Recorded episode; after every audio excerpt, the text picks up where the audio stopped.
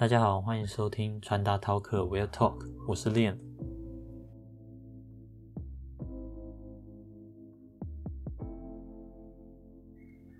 前阵子我在 Instagram 上分享了一些我对 City Boy 的看法，主要是在说为什么 City Boy 被定义为宽松。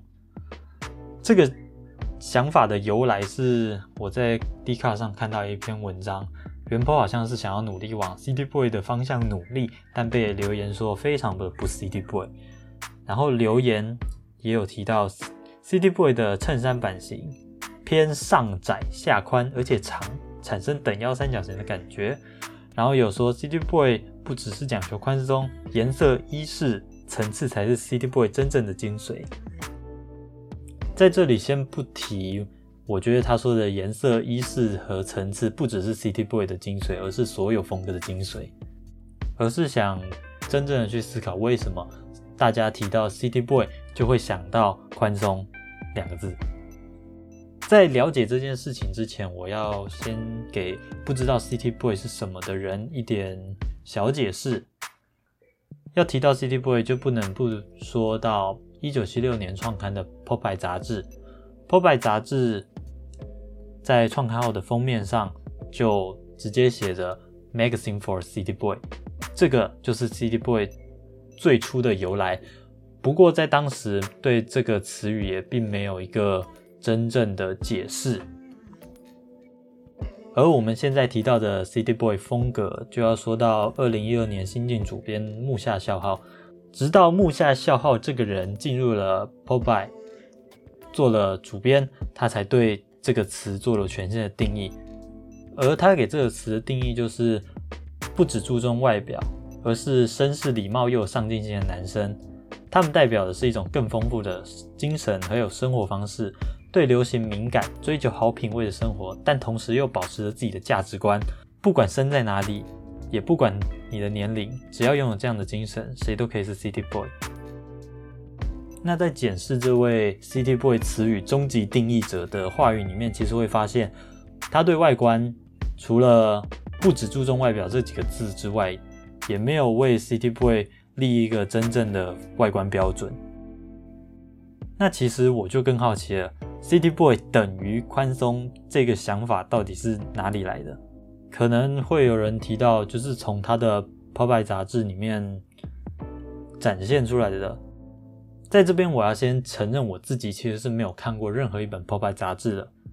但是就我所知，里面有非常多不同种类、不同职业的人们，应该不太可能每一个人都是刚好穿着非常宽松的吧？所以就表示，其实 Pop 里面也并不是大家都穿着宽松的，在里面或许也没有一个标准的定义。所以总结来说，City Boy 其实根本就不是一个外观取向的风格。它更像是一种 lifestyle，里面包含非常多生活兴趣，然后精神的东西，并不只是外观取向，而且可以大胆的说，外观其实是最不重要的那一部分。这让我想到二零一七年一个非常有趣的现象。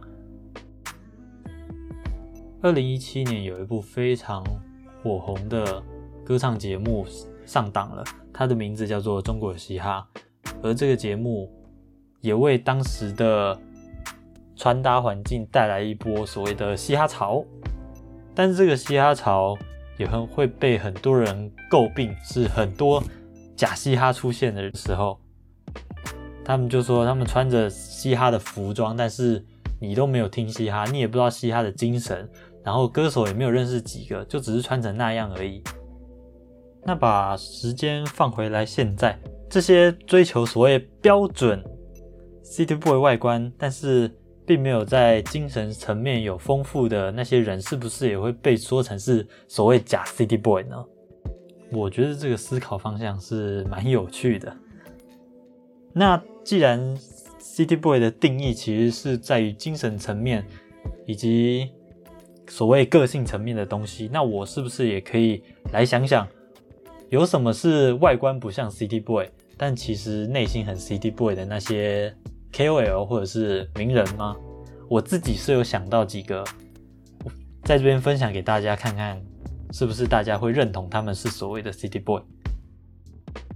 第一个要讲的就是家庭兄弟的维嘉跟韦霆，我觉得他们身所谓身世上进、丰富生活，或者对流行敏感，然后不盲目追求这些特点，好像他们都有。但是他们也并不是穿着所谓标准 City Boy 的模样。那大家会觉得他们是 City Boy 吗？我觉得以木下孝号的定义来说，他们已经算是非常 City Boy 的人了。但是他们没有那个外观，那大家会觉得他们是 City Boy 吗？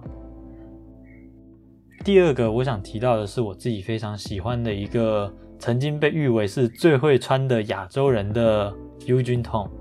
U 君痛他也是一个我感觉非常上进的人，也是有丰富的生活，然后对流行他当然也非常敏感，不然当时就不会被那样讲。然后。但到了现在，他还是一样维持着他的经典穿着，没有去尝试一些所谓流行的东西。那我也觉得，在这个部分他就很 City Boy，但是他的穿着其实是偏合身，并没有追求宽松。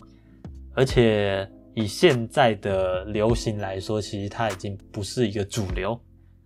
但这样子一个，我觉得内心很 City Boy，但外观不 City Boy 的人，大家会认为他是 City Boy 吗？我觉得我自己是算一个超级不 City Boy 的人啦，所以我一开始就没有把想要把它放在我身上的意思。但是我觉得，既然大家都要加入这一个形态、这个风格或者是 lifestyle，我觉得应该从本质开始研究吧。既然人家词语解释者木下消耗都说了，外观并不是重点，为什么很多人都是从外观开始追求的呢？人家。觉得是最次要的点，反而变成是大家最在乎的点，这不是有点本末倒置吗？或许外观是最容易达成的一点，也是最容易改变的一点嘛。只要花点钱买点东西，就可以快速的变成那个样子。但是本质还不是的话，就会被大家说成是哦假 City Boy 或者是假嘻哈，这种听起来不是那么 OK 的一个形容词。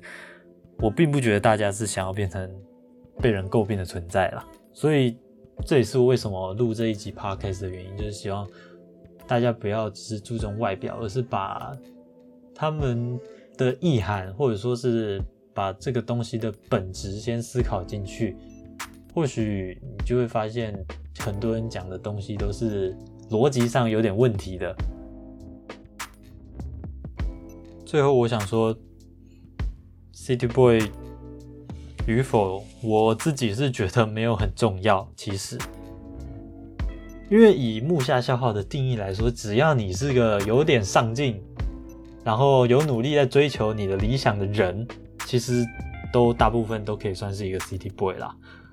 只是我不知道为什么这个词会被那么多人去刻意的追求，因为在我看来，就像很多的。名人或者是 KOL，你们崇拜的那群人其实都算是 City Boy，他们正向积极，他们有过好他们自己的生活，我觉得就是木下消耗定义的那种 City Boy。你只要把你自己活出的那个样子，那你穿的怎样，我觉得其实都不是重点。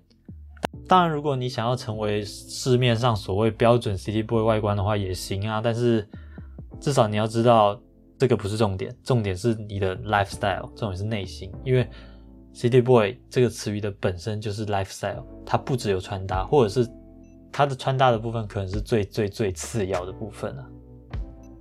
所以这就是我想要传达的观点。或许有些人不认同，那欢迎听完这个 p o c k e 之后，可以到我的 Instagram 上去跟我讨论。我也很想知道各式各样不同的观点，或许你们也可以让我改观，让我觉得哦，City Boy 其实也是追求外观的，那也很好啊。我对于这种不同理念的碰撞，其实是喜于乐见的。或许在大家的碰撞之间，就能产出一个新的定义，也不一定。